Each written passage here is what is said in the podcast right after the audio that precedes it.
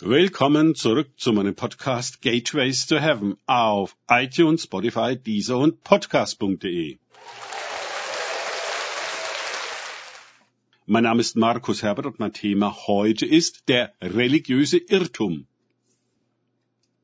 Weiter geht es in diesem Podcast mit Lukas 11, 43 aus den Tagesgedanken meines Freundes Frank Krause. Wehe euch Pharisäern! Denn er liebt den ersten Platz in der Synagoge und die Begrüßung auf den Märkten. Lukas 11, 43.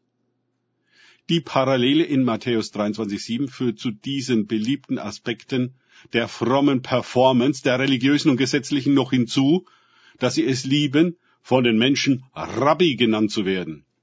Das ist eine respektvolle Anrede und bedeutet Meister oder Lehrer.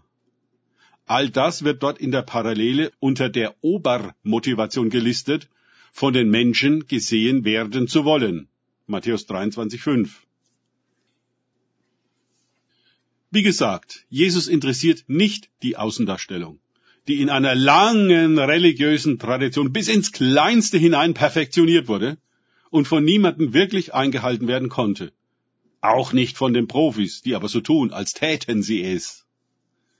Jesus will wissen, was im Herzen los ist, im Inneren, was die Pharisäer antreibt, sich so pharisäisch zu benehmen.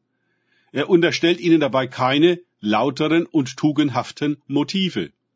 Wahre Gottverbundenheit braucht keine Sichtbarkeit und Abgehobenheit, keine Hierarchie und institutionelle Macht. Wären die Pharisäer Gott nahe, kämen sie nicht auf solche Ideen, Ihr Bedarf an Ansehen und Bedeutung würde in der Gegenwart des Höchsten mehr als gestillt werden und käme zur Ruhe. Dieses zur Ruhe kommen ist überhaupt ein Hauptkennzeichen des heiligen Lebensstils. Bei Gott kommt unsere Seele zur Ruhe. Wir können mit der ganzen Egomanie auch in der frommen Variante aufhören.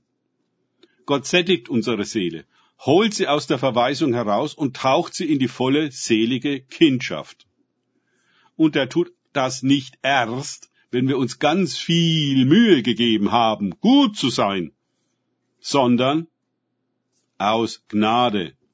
Diese jedoch will angenommen werden, was dem Stolz des Egos äußerst schwer fällt. Den Himmel kann man nicht verdienen, nur geschenkt bekommen. Das ist der ewige Konflikt zwischen dem Religiösen und den Freien, den Weisen und den Kindern was die einen mit harter Arbeit und einem Gehorsam zu erlangen trachten, bekommen die Begnadigten einfach so geschenkt. Das ist so etwas von ungeheuerlich und in den Augen der Schriftgelehrten und Pharisäer die reinste Häresie, die verboten gehört und verfolgt werden muss. Die schlimmsten und brutalsten Verfolger der wahren Gemeinde sind immer die Religiösen. Nicht die Welt ist es, nein, die Synagoge und Kirche. Sie alle bestehen darauf, die Verwaltung Gottes innezuhaben und die Menschen unter ihrer Kontrolle zu halten, natürlich zu deren Bestem. Selbst, was man denken und fühlen darf, wird vorgegeben. Ein vollkommen fremdbestimmtes Marionettenleben ist das Ideal. Jesus versucht den Verwaltern mit seinen drastischen Worten klarzumachen, dass sie vollkommen falsch liegen. Ja, mehr noch, dass sie mit ihrem religiösen Anspruch und Gehabe sowohl anti-göttlich als auch anti-menschlich handeln. Wir können nur immer wieder betonen, dass Jesus nicht gekommen ist, um eine Religion zu gründen. Davon gab und gibt es wahrlich schon genug. Er ist gekommen, um uns das Leben zu bringen, die Gnade, die Freiheit, die Vergebung, das Licht und die Kindschaft. Er selbst bringt uns in die große Ruhe. All das kann Religion niemals leisten. Sie hat es nicht einmal auf dem Schirm. Der Gedanke, dass Gott nicht religiös sein könnte, liegt für die Religiösen natürlich jenseits aller ihrer Vorstellungen. Die Konsequenz wäre ja unter anderem eine Auflösung ihres Standes, weil es ihn gar nicht braucht. Jesus nimmt ihnen die Zügel aus der Hand. Gott bewahre! Das darf nicht geschehen. Also töten sie ihn und zeigen Gott die rote Karte. soll er bitteschön das Spielfeld räumen und weit weg in seinem Himmel bleiben, wo er tun und lassen kann, was er will. Aber hier haben Sie das Sagen. Hier spielt man nach Ihren Regeln. Der religiöse Irrtum sitzt wurzeltief.